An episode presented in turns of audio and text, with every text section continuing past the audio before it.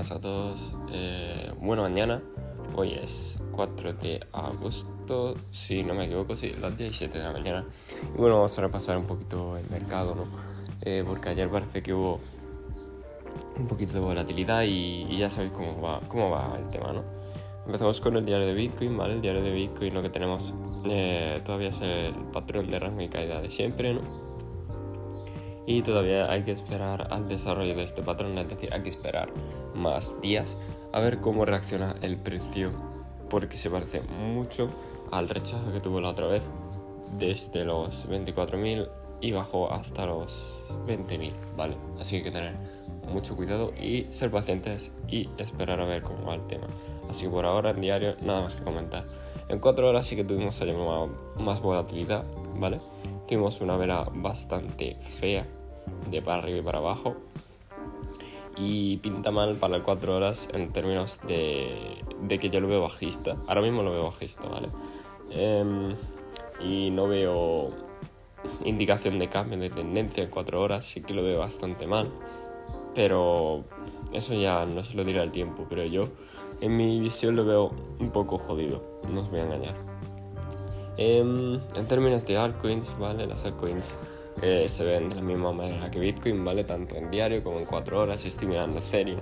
Los 1620 no creo que lo aguante mucho, pero veremos a ver cómo se desarrolla. Luego, por parte de los índices, ¿qué tenemos con los índices? Pues a ver, una cosa que comenté en Twitter es que está bastante mal que los índices sigan subiendo y que Bitcoin se siga tradeando por los 22.000 que se está tradeando. O sea que chungo por esa parte. El Nasdaq en diario sigue totalmente alcista, ¿vale? Em, está en resistencia ahora, está en el área de resistencia esta de entre los 12.940 y 13.400 prácticamente, ese es el área de resistencia. Si me fijo en el semanal sigue está alcista y está justo en la MA55 que son los 13.500. Esto normalmente suele acabar en una desviación o en un retraso para seguir cayendo, por eso la situación está un poco tensa. Y conforme al Nasdaq, ¿vale? Em, creo que, no, perdón, conforme al SP500, en el semanal igual, ¿vale?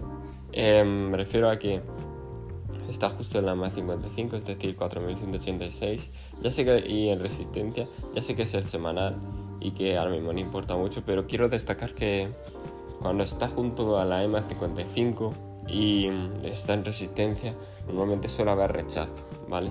En diario sigue alcista, así que no había problema con eso. Hay que ver cómo reacciona los siguientes días y, poco más.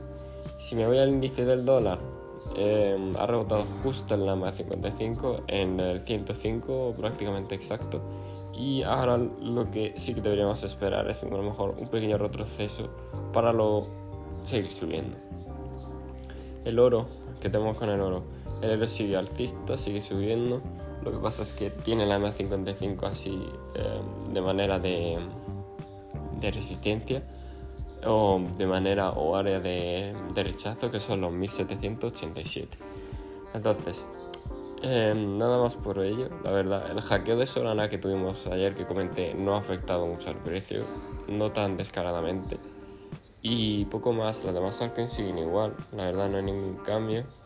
Eh, las shitcoins se han movido un poco, poco más y nada más. Recuerda que este podcast no es consejo de, inversión ni, inversión financiera ni, ni, nada de ese estilo, ¿vale? Ya lo sabéis. Por último quiero revisar Ethereum contra Bitcoin, ¿vale? Lo estoy viendo en diario, tiene patrón de rango de caída. Y eso lo que está formando es posible que sea una distribución para ir a lo mejor a buscar la parte baja del rango, los 0,064813 o algo por el estilo, ¿vale? Que también la quería revisar, pero se me ha olvidado. Y nada, eso es todo. Em, espero que os haya servido. Recordad que no es consejo de inversión ni nada. Y nos vemos en el siguiente podcast.